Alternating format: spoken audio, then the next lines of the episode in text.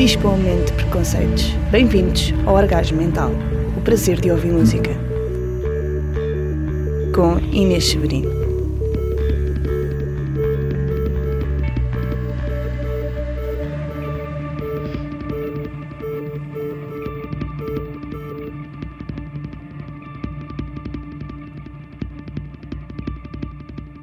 Boa noite, sejam bem-vindos a mais uma emissão do Orgasmo Mental.